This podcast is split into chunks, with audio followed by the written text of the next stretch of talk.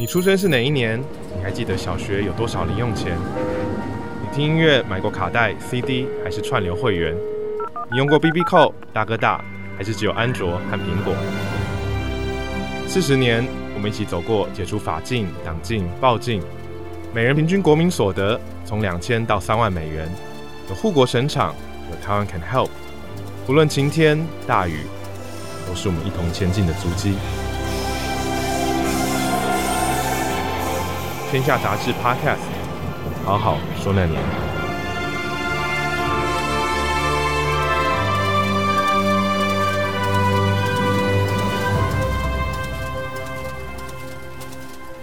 听众朋友，大家好，欢迎收听《好好说那年》，我是主持人，故事网站的创办人涂丰恩。现在的生活环境中，影音内容几乎可以说是无所不在，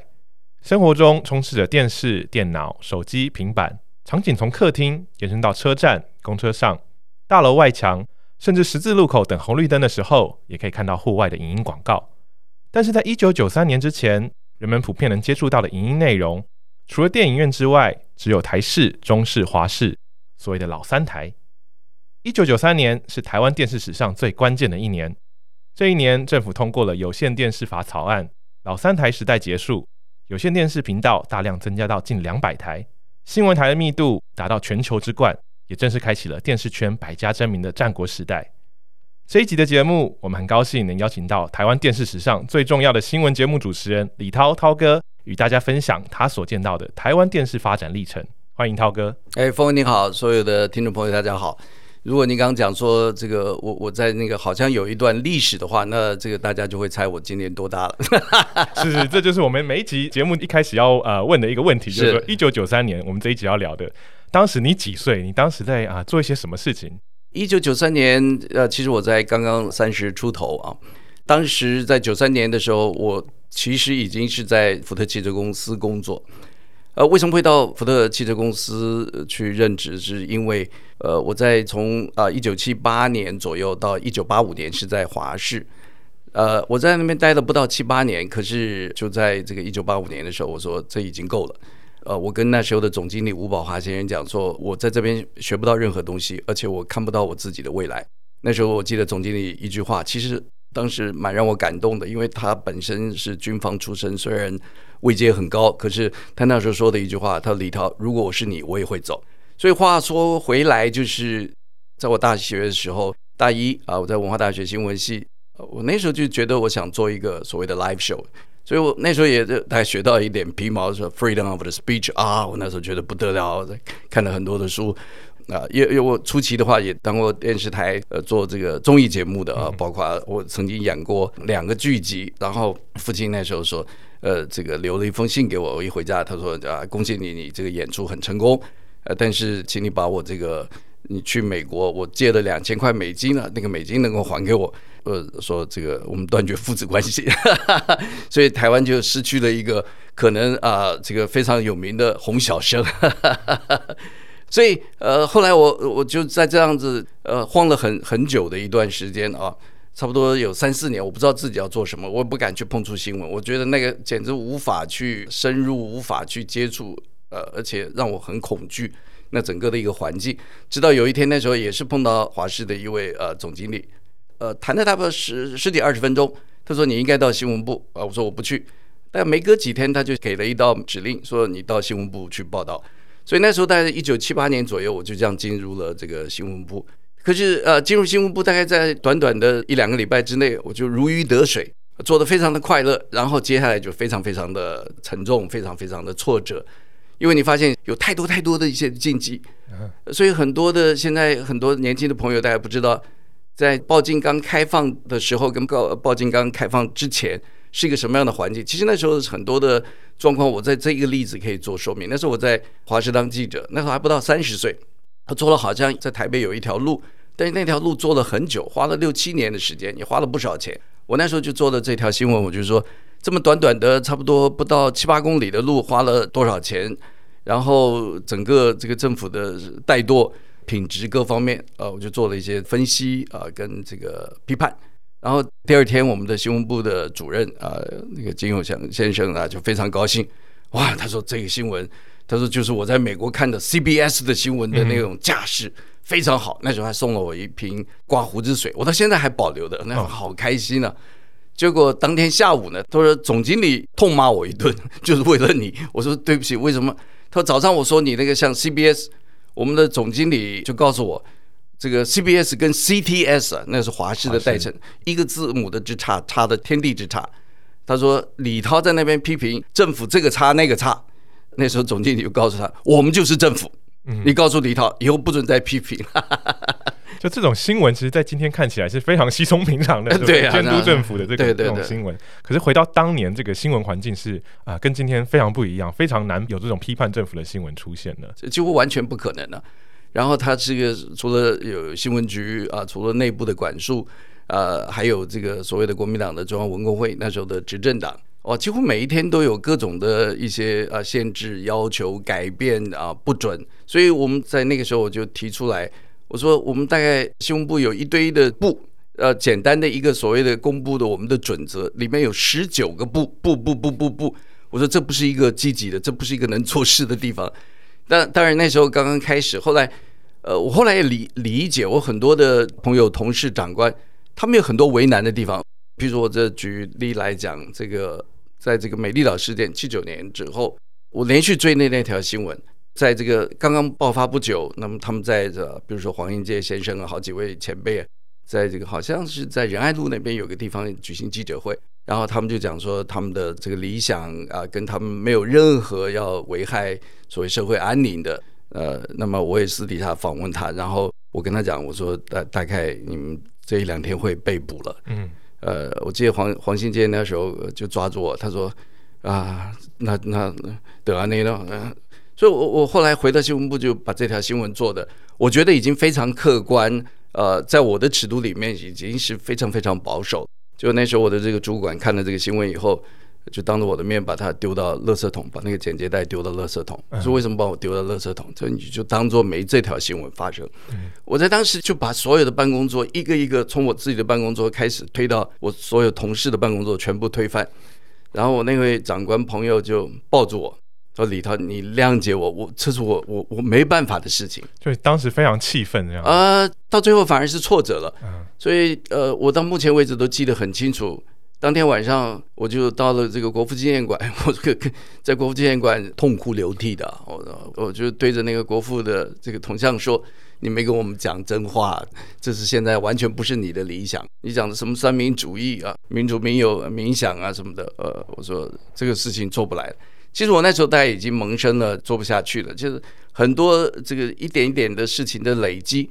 所以，我刚才讲过，我完全理解，在当时我们的新闻部很多的主管、很多的长官，甚至于总经理，他有太多的莫可奈何。就像我刚刚说的，呃，一直到一九八五年，我说我不能做了，他说我如果是你，我也做不下去，我也要走。就是真的是好像都是一个无奈，因为你在那个工作上就是如此。其实后来有一次这个金钟奖颁奖，我那时候已经到了福特汽车公司了，呃，李延秋也是最佳主播的提名人。然后我到了傍晚呢，我就开车带着我的孩子准备去接他到国父纪念馆，就就突然听到说得奖人李延秋啊，我说哎，他又得奖，然后他就讲了一句话，这个呃主播奖是个傀儡奖，我差点把车子开到撞到电线杆去了。是，这是一个大家都印象很深刻的一个画面，因为在当时很多年轻朋友，现在目前大家都还不清楚，你在当时讲那一句话，其实是非常大的一些的后果。我在瞬间就可以知道你在周边的这个同事对你的，尤其你的主管对你的那一种啊、回应，然后来自社会周边的那时候呃有一部分的掌声，但是更多的呃是来反弹跟压制啊，说啊你为什么你已经算是很好了，你还在讲，所以其实讲那句话没有半点好处。可是，那就是一个真正新闻人愿意去追求一个所谓的这个自由意见的表达，那是一个真正算是有声的抗议，而且起而行，可能所有的后果都必须要去承担的。嗯，所以那时候大家基本上的这个状况就是如此。它就是一个解禁之前就是一个鸟笼，解禁之后你就是把笼子打开了。可是你把笼子打开以后，这个在里面围了很久的、关了很久的鸟，它不见得敢出来。改变当下的那个状况大概就是如此。啊。很多人都在呃旁观，在静待，呃会发生什么事情？因为还是三不五时会传出除了我们每天会碰触的，像是文工会的各界的什么总干事啊什么的一堆的，甚至文工会的主任都关心啊。起先是好好讲，很客气讲，到最后就是很严厉的讲啊。透过你的主管、最高主管各种的压迫，这个撤掉，那个不准碰。还有警备总部那时候呢，是，所以你大大学时候本来是一个怀抱着这个对 新闻也好、言论自由也好，怀抱很大梦想，然后后来也顺利进入了新闻业。但是过了几年，你其实是觉得这个环境非常的不友善，跟你的理想差很多，所以就离开了。这样，其实跟我的理想差很多。我在当时是有挫折，但是我从来没有放弃我的理想。嗯，我的理想就是我必须要坚持。所以我在一九八五年，呃，有 Headhunter 呃找我到福特汽车公司，完全进入另外一个行业。那时候福特汽车公司的负责人是一位这个老外，老外第一件事情就讲说，我可以在任何时候把你 fire 掉。嗯，呃，我当时呃很多人说啊，你离开一个电视台的一个工作，算是一个铁饭碗，你跑去一个外商公司，呃，没有任何的一个保证。但是我当时回那个老外一句话，我说：“你以后需要我，比我需要你更多。”但是你后来又再回到，那是十年之后的事情了。十年之后，一九九五年，一九九五年是在中间有很多的一些过程，包括了我这个离开了电视台。但是那时候的总经理吴宝华先生，就八七年左右又找我回去。他那时候跟我讲了一句话，我非常非常感动。他说：“李涛，我知道你有你的理想，但是你知道我有我的难处。”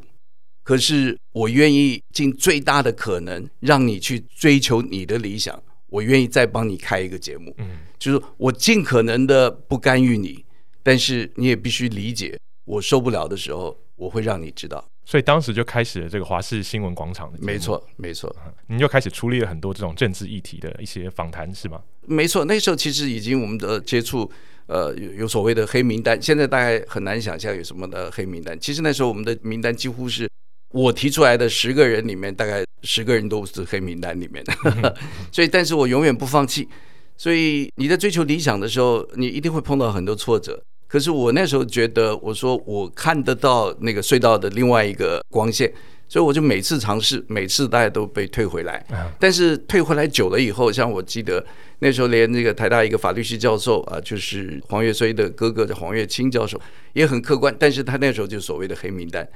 那我就不断的尝试，他尝试几次之后呢，他说，呃，那就你就找他来吧，我就找他来。我那时候我特别跟黄教授拜托我说，我是好不容易争取来的，所以我们在开始慢慢的一步一步来。他说我懂，李涛我懂，然后我们就这样一路走过来，就有所谓的那时候的这个呃党外，也就是后来的民进党。那目前在台面上的很多的天王级的都从那个时候开始，嗯，呃，但是那就是一点一点的每天摸石头过河。也有来自各种的限制，有来自各种的文工会的要求，关切啊、呃，关切。那那个关切是很恐怖的关切了。啊、是，呃，可是我那时候有一点不同，我不在电视台里面，我是在福特汽车公司里面，我是一个外商的高阶主管，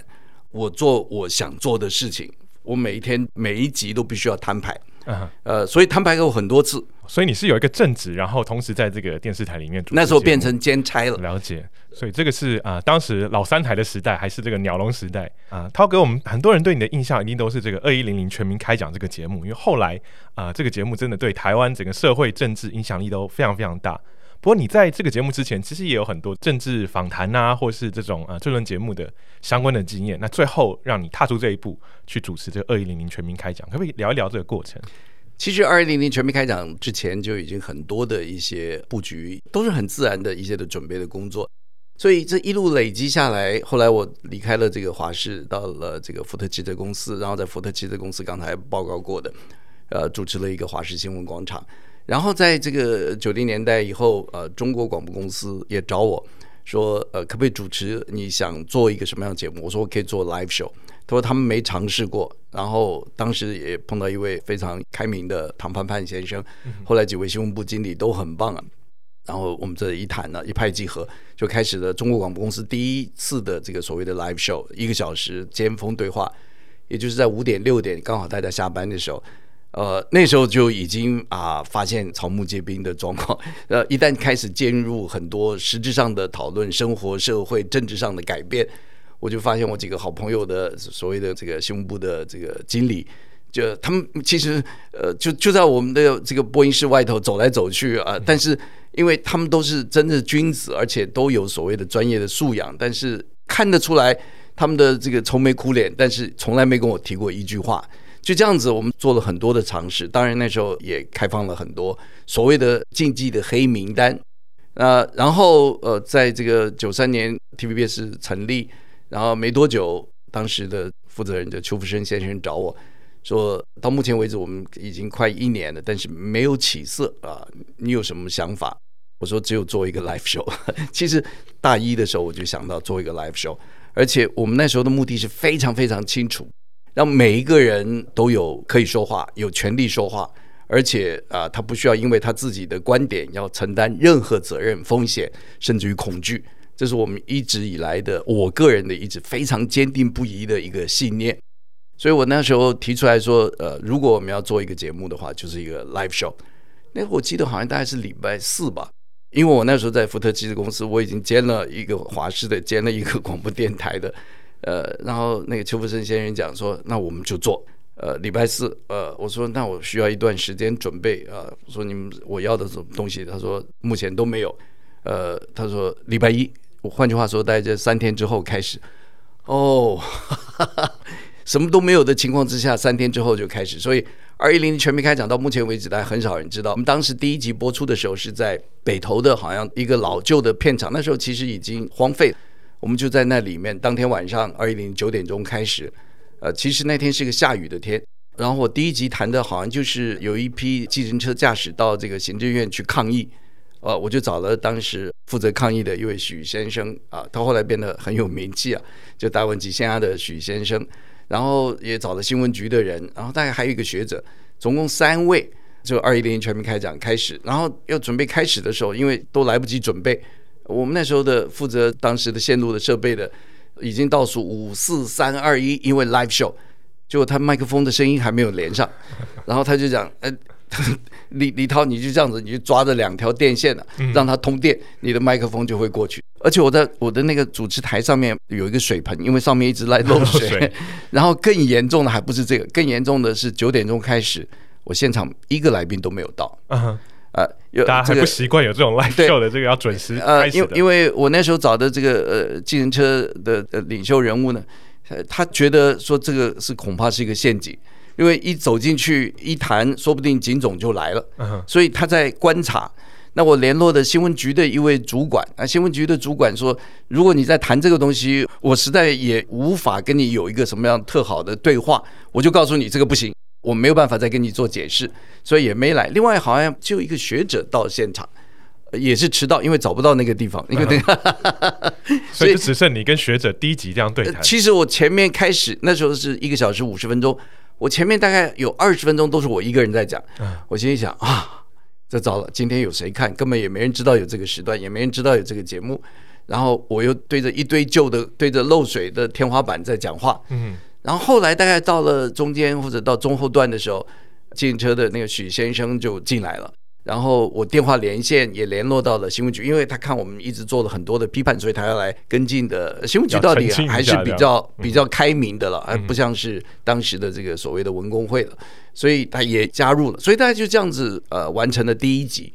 所以在完成第一集之后，那第二天一早。他们就很关心，那时候就是所谓的收视率，就是润利收视率，说这个大概没人知道。结果我还在福特汽车公司上班，一早差不多十点钟不到，我就接到一个电话，说昨天已经是三台所有节目里面，新闻节目里面，它收视率是最高的。就从那一天开始，boom，那后续的我们进行了非常多的更大胆的一些的尝试，更无禁忌的一些的尝试。然后像很多的这个新闻自由、言论自由，全方位的迈进啊，所以这大概就是二一零全民开讲的一个开始。所以有一个很意外的这个开端，大家意想不到，居然是这样子，非常慌乱的就起步了，可是却收到了非常非常大的回响。那后来其实涛哥就主持这二一零零，主持了非常长的一段时间嘛，从一九九三年将近二十年的时间，是二十年期间，一定发生过非常非常多的事情，太多了。有哪些你印象比较深刻的？其实二一零零全民开讲在一开始，然后我们到呃后来的巴德路的一个小的摄影棚里面，呃维持了相当长的一段时间。但是二一零零我们除了他在这个节目的形态上面是有不同的来宾，而且完全粉碎过去所谓的黑名单啊、那时候我就讲得非常清楚，我们就是这个样子做。我要谈的没有任何话题的限制，没有任何人物被限制。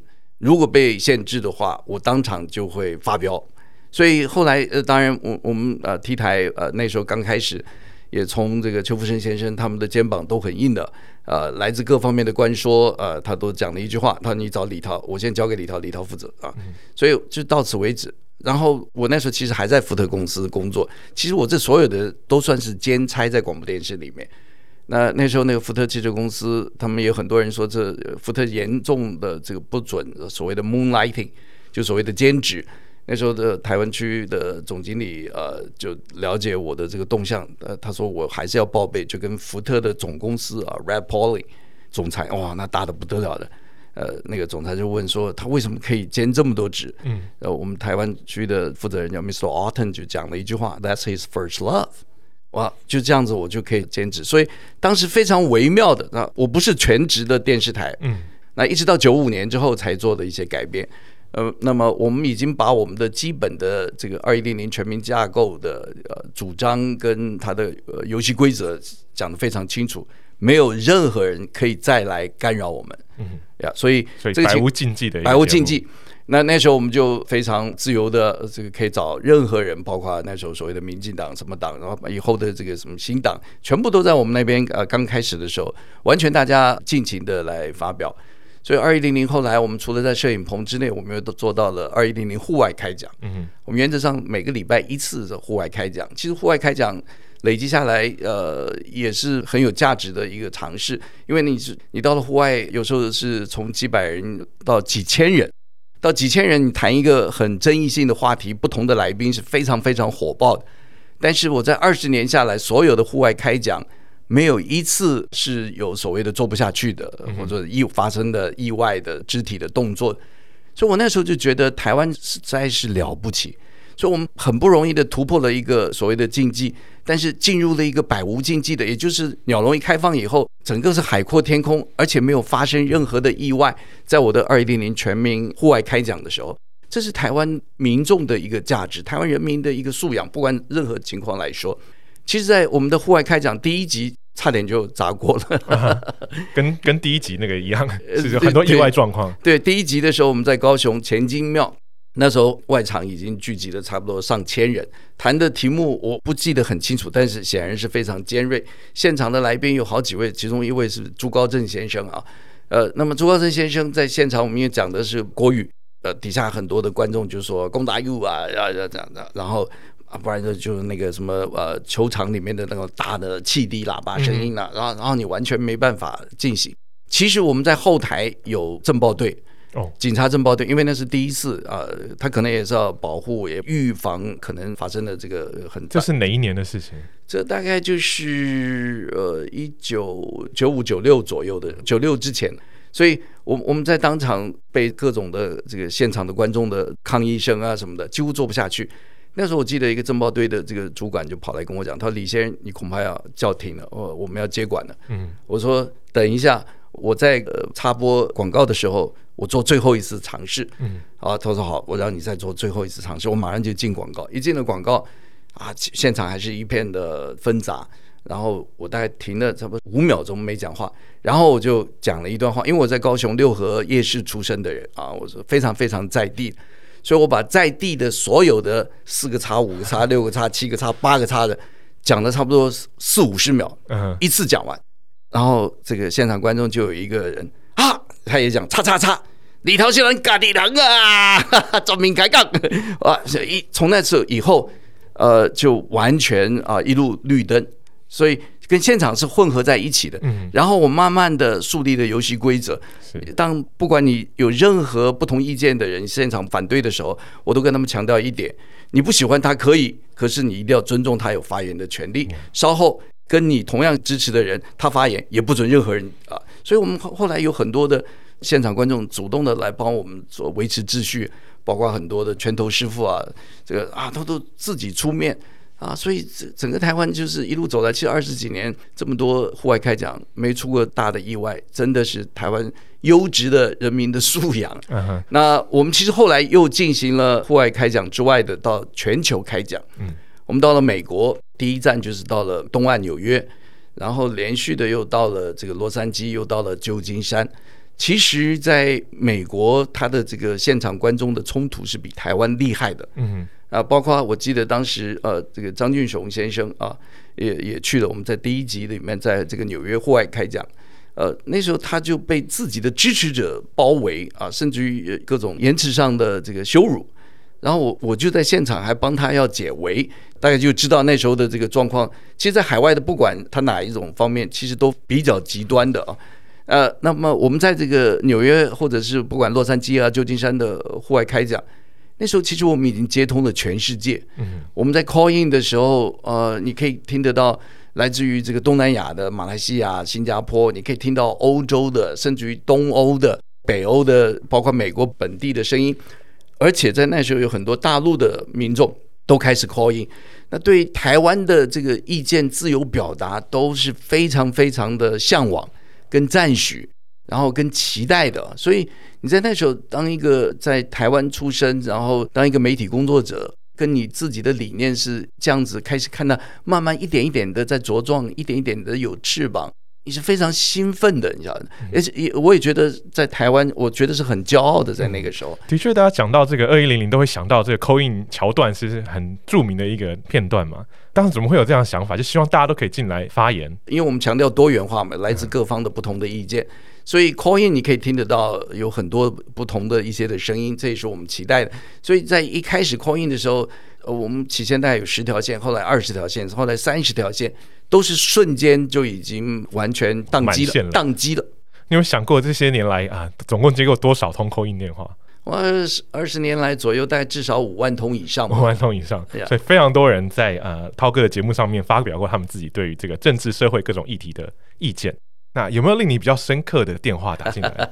有一次我记得这个我节目结束以后，哦我们的这个执行单位才告诉我说，刚才有一位这个观众打电话来的，就说我是啊空军总司令。我们的那个接电话的小朋友都是工读生，还他说你是总司令，我还是参谋总长的，就把他电话挂了。最后他又透过各种的方式打到我们的总机，说他刚刚的确是空军总司令，后来就这样才接进来的。所以类似真的参与的人，从一般的这个社会大众到很多的政府官员，都是主动可以打电话进来。所以那的确在那个时间产生了很多的一些这个全民相互交流的一个现象。这个 phenomenal 是蛮可喜的。其实各位也晓得，在当时我们是刚刚开进不久，呃，然后大家慢慢在学习的。可是台湾学习的非常快，这也回应到其实基本上大家的民众的基本的尊重啊、素养啊、包容心，都在那时候一点一点的累积起来。所以在那时候真的是蛮可喜的一个现象。嗯，所以从这个原本鸟笼时代老三台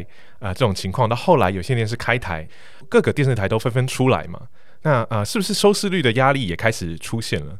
呃，其实对二一零零来讲，收视率一直不是一个问题啊。嗯、一直到我们二零一三年，我个人不再主持，那个收视率对我来讲，我是随时可以达成的。我只要想做，嗯、但是你慢慢的你会有自己的一些的准则。你身为一个媒体人啊，你你身为自己认为你有理念的人，你不是为了收视率而做任何事情。其实我们那时候在 T 台，我跟新闻部，因为我刚好也负责 TVBS 总经理，我跟新闻部讲得非常清楚，我们的这个价值是什么？我们的价值是不党无私、不忙不卖，然后我们要去追求我们的 mission，就是我们的这个信念，呃，那么就是要让这个速度快、真实，而且更重要的是一个关怀啊。嗯、所以我们目前为止还 TVBS 还有一个节目叫《一步一脚印》，Sportskaya 在当时我们推出来的时候，没多久，那个业务部就跟我讲说：“这个涛哥，我们现在没有广告，这个没有广告的话，涛哥是不是考虑一下可以终止了？”我那时候就告诉我们业务部的主管：“我就是要这个节目，没有广告我也照样做，可以吗？”后来我们的主管看我这么样的坚持，就一直维持下来，而且到现在为止，这个一步一脚印，它的品质、它的信念、它对台湾的很多的一些美的事情的一些这个，让大家可以知道，所以。这就是收视率也好，这个广告没有也好，我我们都无所谓的。那我们虽然走过呃，刚刚这个我们的二一零全面开讲没多久啊，受到那时候的总统李登辉先生说，呃，三台啊比不过一个 TVBS，可是没多久就发现我们的监督的力量不是他想要碰到的，不是他乐意看到的，而且已经变成监督当时的执政者。所以没多久，在一九九九年的时候，九二一大地震啊，我们就在呃地震的第三天啊，第二天。我们就到了最严重的中寮，那个桥也断了，我们就过去了。然后在那时候，我们就这个让当地的民众可以畅谈他们碰到的状况。但是那时候的状况当然不是执政者想要看到的，所以在国民党的中常会里面，李登辉亲自下令说：“呃，不要再看 TVBS，不要看二一零零。”所以这就表示我们一直是走我们自己新闻专业的路线。如果没有这个新闻专业，没有新闻的基本的价值跟伦理，就我刚刚讲的我们的 value，我们的 mission。T 台那时候有太多精彩的同事啊，太多精彩的主管，大家刚好都是在那个时间里面共聚一堂，然后都去追寻我们自己的一些的专业，我们的理念，让整个的台湾社会啊跟着民众一起突破很多的一些的困境，所以的确那时候是非常兴奋的。啊哈，但是这个啊，我们后来其实很多人都会啊，听说这个收视率其实对于很多第一线的记者也好，或者说电视台经营者也好，都是很大的压力嘛。就是除了啊，您刚刚讲的这些例子之外，我不知道你对这个现象有没有一些观察，甚至是包括啊，我们也知道，其实 TVBS 曾经有过一个周正宝二零零七年，对，引起很多的讨论的，可不可以请你啊，求这方面稍微谈一下？其实这就是一个跟生存跟价值的一个选择。呃，我记得我在当总经理的时候，那时候是香港 TVB 啊董事局派了呃我们的董事长啊跟我们一起来讨论。呃，我们董事长那时候，呃，就让我做了一个分析，到底我们后续要怎么样的去选择。那时候董事会主席梁乃鹏先生听了我整个的状态，我说，我们如果要收视率，我们有非常强的能力，可以达成啊，所有不管是节目也好，这个新闻也好，收视率都是第一，永远第一，而且遥遥领先。但是这会做到我们很多，我觉得违反我们专业的，违反我们基本的查证，违反我们基本的一些的客观。所以我们必须要在两个地方来选择，一个就是我们要收视率可以不择手段，另外一个就是我们一定要有新闻品质、跟新闻的专业、跟新闻的伦理。那时候，呃，TVBS 总经理，呃，来自于香港 TVB 的梁乃鹏先生，毫不犹豫的就回答一句：“涛哥，来广东人，夸涛哥，我们没有选择，只有一个品质，不要收视率，不是我们的第一，品质是我们的第一。”所以从那个时候，我们就非常清楚我们的路线。呃，然后我们的业务部也可以配合，然后我们跟所有的广告客户 pitch 呃解说的品质重于一切。你刚刚提到这个周正宝事件是二零零七年，那时候呃是我们的南投地方记者采访了一个所谓的黑道，然后自己拥枪自重，然后他那个拍了一段影片啊，好像很多的这个枪支，其实那个枪都是假的。然后这个新闻就播出来，我基本上我们不是不管新闻部的要播什么东西，我在当总经理的时候，跟我们的很多的前辈都一样的，完完全全尊重新闻部自主的判断。我唯一的要求就是你不能犯错，你如果犯错，我们就必须要公开的道歉澄清。所以我们只管新闻部的自主性，呃，跟他的自律性。然后在第二天这个呃新闻上了，周正宝的新闻上了以后。第二天，我们 T 台的一个副总经理来找我，这我不提他的名字。他跟我讲说：“涛哥，我们昨天发生了一这个这个新闻，呃，但是这个新闻应该也不会再有延续性了，呃，很多事情都已经处理了。”我说：“我知道，就是所有人知道的。你不告诉我，我不知道；你告诉我的，我就必须照我的信念来做。”他说：“你的什么信念？”我说：“今天公开的，在下午的时间宣布我们做错的一件事情，请求呃社会理解、原谅我们。然后我在我二一零零全民开讲，从九点钟到十一点，花了两个小时，把我们那时候的新闻部的总监潘先生放在我们的这个摄影棚的中间，然后我要求全民批判。”包括我自己，我公开的道歉。我在当天同一时间立刻向香港董事局辞总经理。那么香港董事局说，这跟你的层次有很多的呃一个差距啊。你包括已经处理了像地方记者的免职，然后一直到地方中心到台北中心，然后到台北的这个副总监、总监，一直到副总经理都有处分。他说你还要离职吗？我说是的，因为这是我的信念，我还是我的监督不周。呃，谴责自己是很痛苦的事情，尤其我们的 call in 那天，呃，全部都来骂两个小时好不容易快撑完了，然后接到一个纸条，呃，说李延秋刚才留言，后面的这个新闻夜总会当天也取消，然后请你自己把新闻夜总会的时间变三个小时，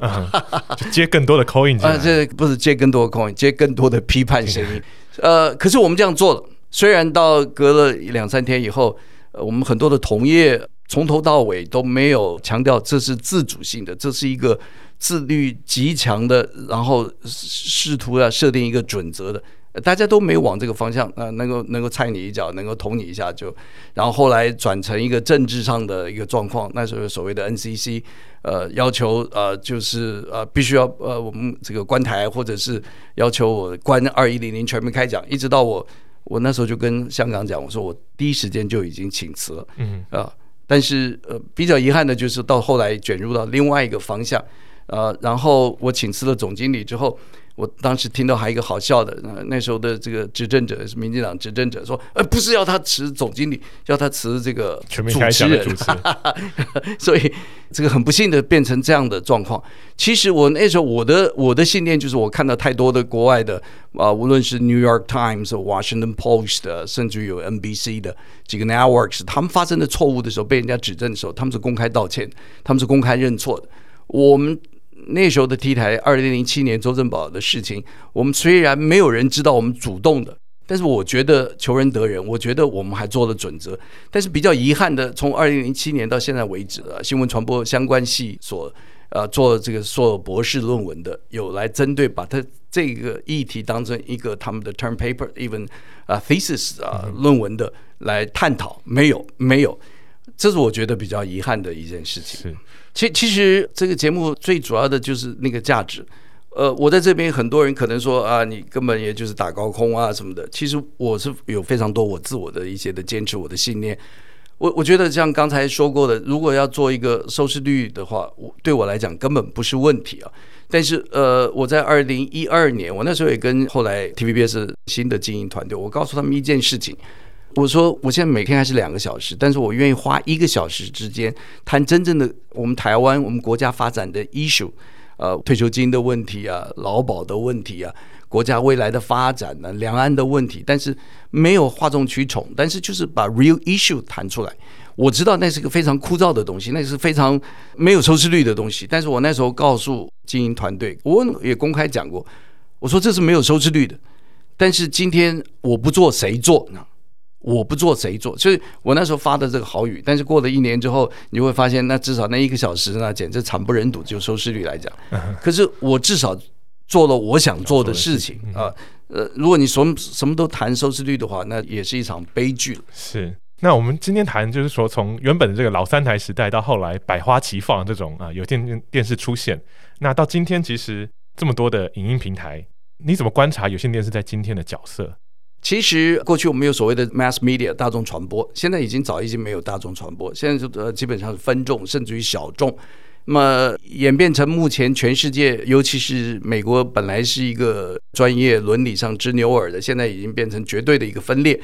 可是它唯一的一点，它还是抓住了它基本的专业的价值，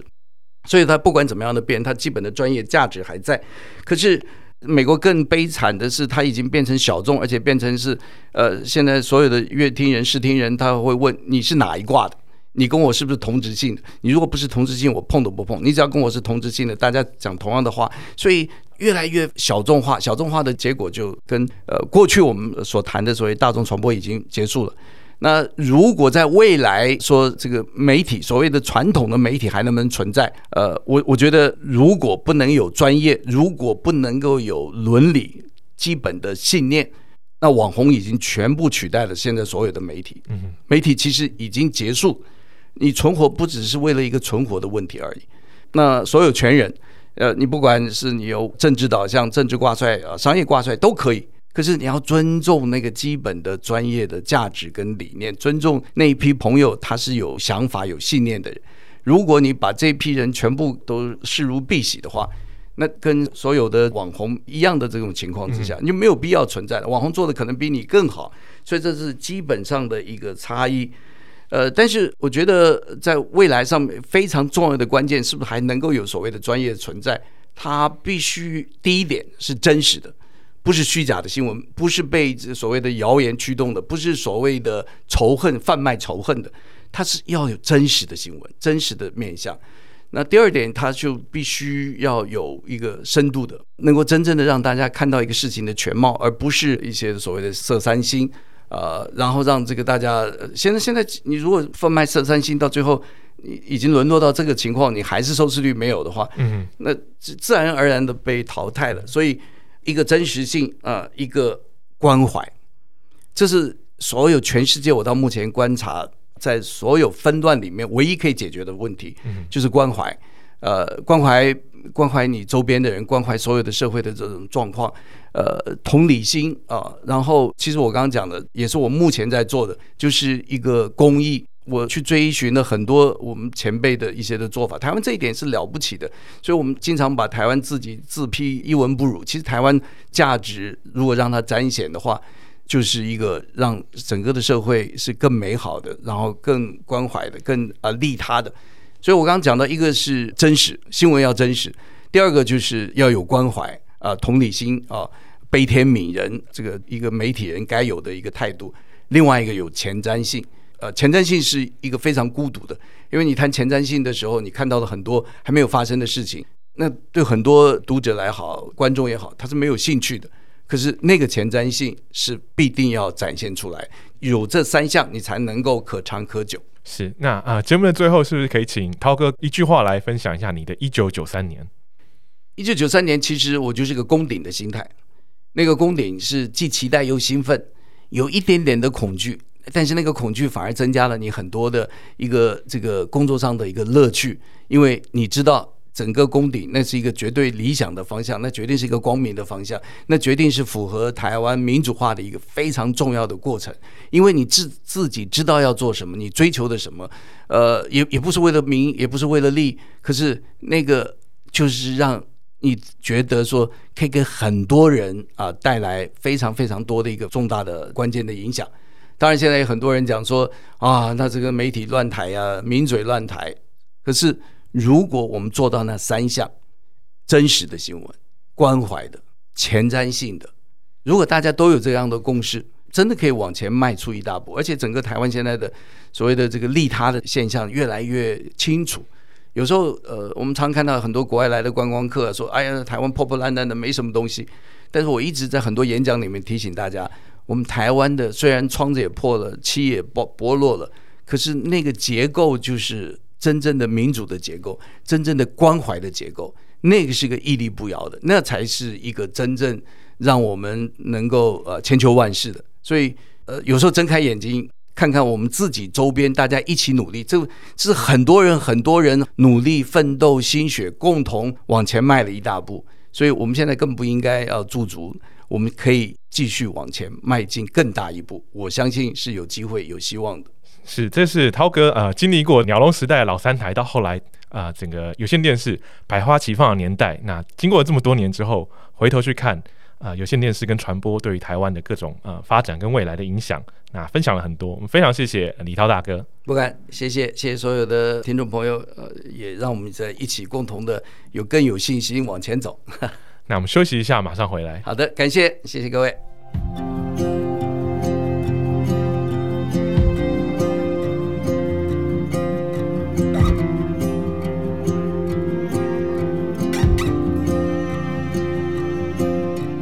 欢迎回到好好说那年，接下来是听众朋友跟我们分享的1993年。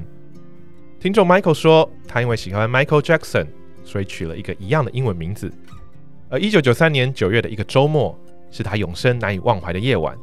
在那个年代，他花了整整四千元，就为了参加 Michael Jackson 第一次来台的演唱会。他记得白天开始在体育场外排队，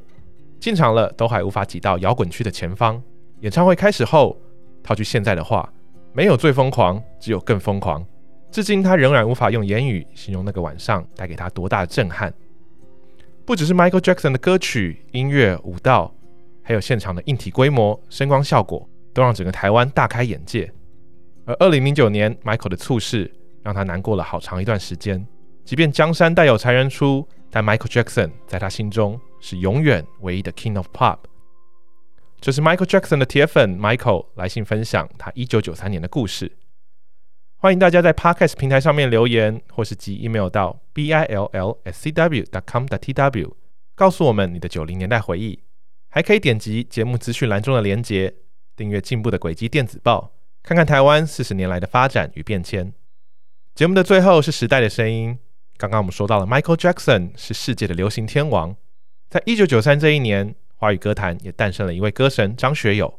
这一年，张学友发行了《吻别》专辑。一百三十六万的销售量，至今稳坐台湾唱片史上的销售冠军。以当时的人口来计算，相当于每二十个人就有一个人买了正版的专辑。这还不算盗版，受欢迎的程度可见一斑。同名歌曲由何启宏填词，英文琪作曲的《吻别》，也拿下第五届金曲奖最佳年度歌曲，是第一首获得这个奖的通俗情歌。九零年代是台湾流行音乐蓬勃发展的时期，除了滚石、飞碟等本土唱片公司。国际唱片集团像是宝丽金也开始进入台湾设立分公司，各种音乐形式蓄势待发，吸引香港、新马等地的歌手来台湾出国语专辑，也是四大天王刘德华、张学友、黎明、郭富城在台湾的全盛时期。而吻别的大红，让张学友拉开了与其他三大天王歌唱事业的距离，之后叱咤歌坛三十年，歌神的形象深植人心，无可取代。听众朋友可以点击资讯栏中的连结，就可以在 KKBOX 好好说那年播放清单中听到每个年度的代表歌曲。